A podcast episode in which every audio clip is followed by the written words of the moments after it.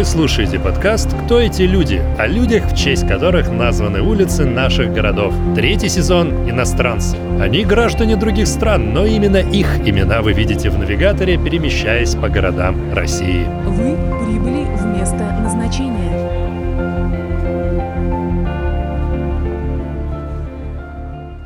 Ян Райнис. Латышский поэт, переводчик, общественный деятель. Между Северным и Южным Тушино в северо-западном административном округе Москвы располагается бульвар Яна Райниса. Он получил свое имя в 1964 году. Янис Плекшин – настоящая фамилия поэта. А в документах Российской империи Иван Христофорович Плекшин. Родился в 1865 году в Латвии, в имении Таденова на хуторе Варсалаваны Рубенской волости. Его отец Кришьян Плекшин был крестьянином, но благодаря своему трудолюбию и энергии достиг приличного материального положения и смог дать Янису хорошее образование. Можно сказать, что Райнис был настоящим полиглотом. Он знал латышский, белорусский, литовский, польский и итальянский языки. Правда, итальянский он выучил позже. В поисках лучшей жизни семья часто переезжала. Когда Райниса спрашивали, что особенно запало ему в душу из первых впечатлений детства, он всегда отвечал «Солнце». Солнце, лето, зеленые поля, укромные лесные уголки и широкие водные просторы. Он не помнил зимы. У Яниса были две сестры, но рос он один. Старшая сестра много помогала матери по хозяйству, а младшая родилась, когда мальчику было уже 15. Он много времени проводил в одиночестве, на природе, в созерцании и раздумьях. Солнце учило меня любить, лук и сад учили видеть прекрасное, Даугава понимать суть движения и красоту. Даугава — это река, близ которой жил Янис в детстве. Также одна из основных рек в Латвии, которая проходит через Ригу. Он любил читать. На чердаке съемного дома он откопал самый настоящий клад, старую библиотеку с книгами начала XIX века — Мама поддерживала увлечение сына искусством и литературой.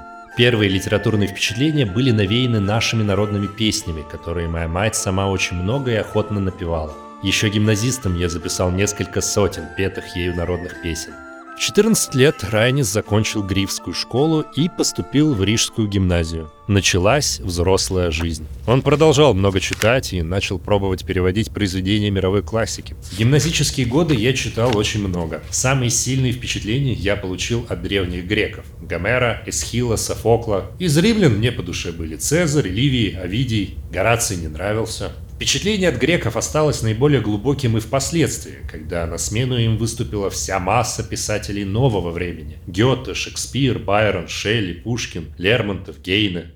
После выпуска из гимназии Райниц, как он сам говорил, хотел находиться внутри жизни, творить, преображать, создавать саму жизнь. Он поступил на юриста в Петербургский университет. В большом городе он вел активно культурный образ жизни, ходил в театры, на выставки посещал уроки Менделеева и Бехтерева. Жизнь закипела, как говорится, город его покорил. После выпуска юридическая карьера перестала манить Яниса. Он работал в суде, но при первой же возможности оставил эту должность. В 1891 году он стал редактором социал-демократической газеты «Диена Слапа» с латышского «Ежедневный листок». Ему было 26 лет. Вот тут творческий потенциал и литературные способности Райниса начали раскрываться. Он написал около 400 политических обзоров, передовых и полемических статей и рецензий. Он стал одним из самых заметных публицистов своего времени. Предвестник скорых революционных времен. Через четыре года Райнис покинул пост редактора и занялся масштабным проектом переводом Фауста Гёте на латышский язык. Он создал один из лучших переводов Фауста в мировой литературе. В 1885 году он опубликовал свои первые стихи. В 1997 году переехал в небольшой городок Паневежес в Литве, где устроился работать адвокатом, параллельно продолжая переводить Фауст. Довольно скоро его арестовали за старые дела, связанные с газетой и социал-демократическим движением. Райниса посадили в тюрьму. Заключение далось ему очень-очень тяжело. Его начали преследовать галлюцинации, у него начались провалы в памяти, нервные срывы. Спустя какое-то время он нашел успокоение в поэзии и переводах. Он продолжил работать над Фаустом и закончил перевод демона Михаила Юрьевича Лермонтова. Написал много стихов в этот период.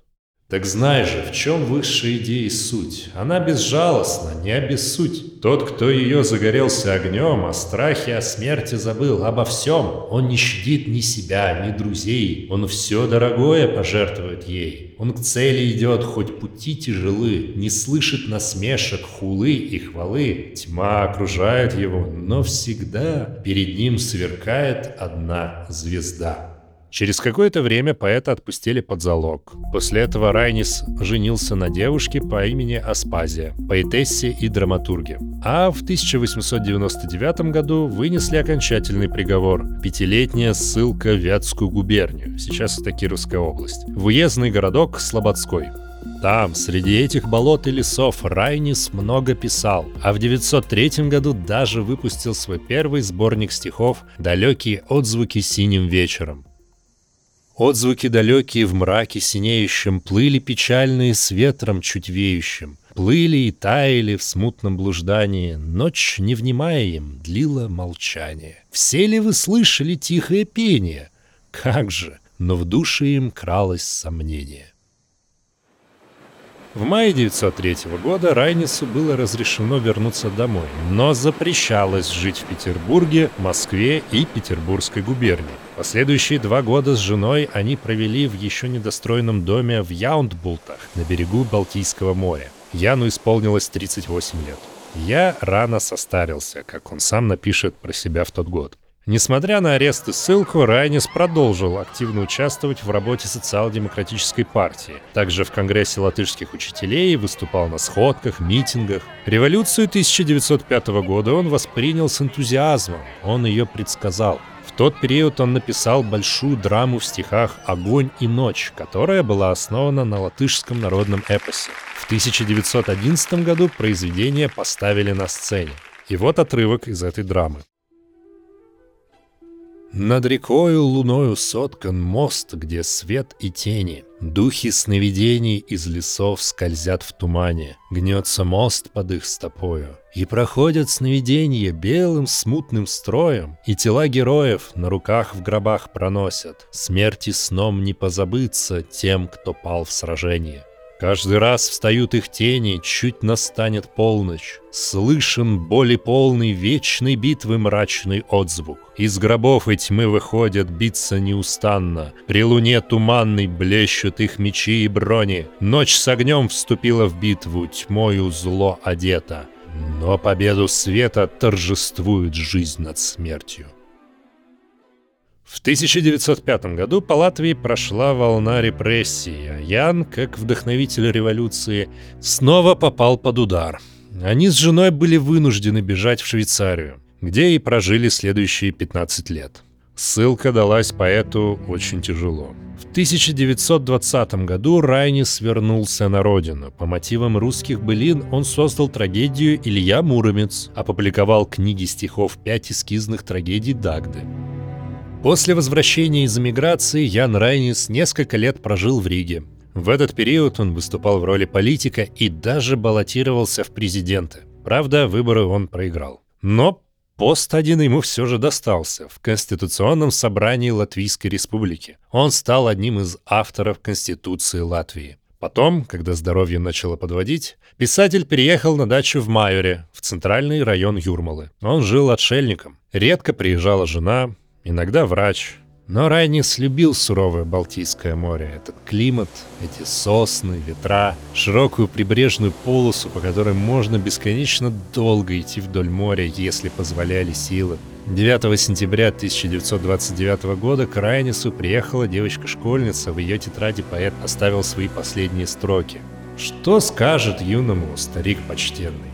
Живи достойно, не пеняй на жизнь, Достичь всего ты должен непременно. Есть заповедь «любить». Ее одной держись. Через три дня в тихий солнечный день Райниса не стало. Ему было 64 года.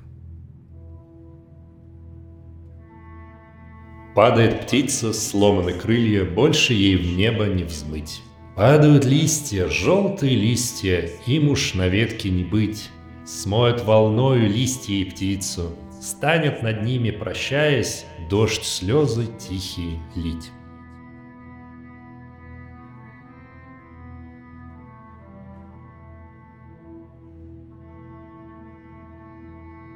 Третий сезон подкаста «Кто эти люди?» осмыслил и озвучил Денис Николин. Если вам понравился третий сезон подкаста «Кто эти люди?», вы также можете послушать первые два сезона на сайте hiddenfaces.ru, а также на всех музыкальных платформах Яндекс.Музыка, Apple Music и другие. Спасибо за внимание и до новых встреч!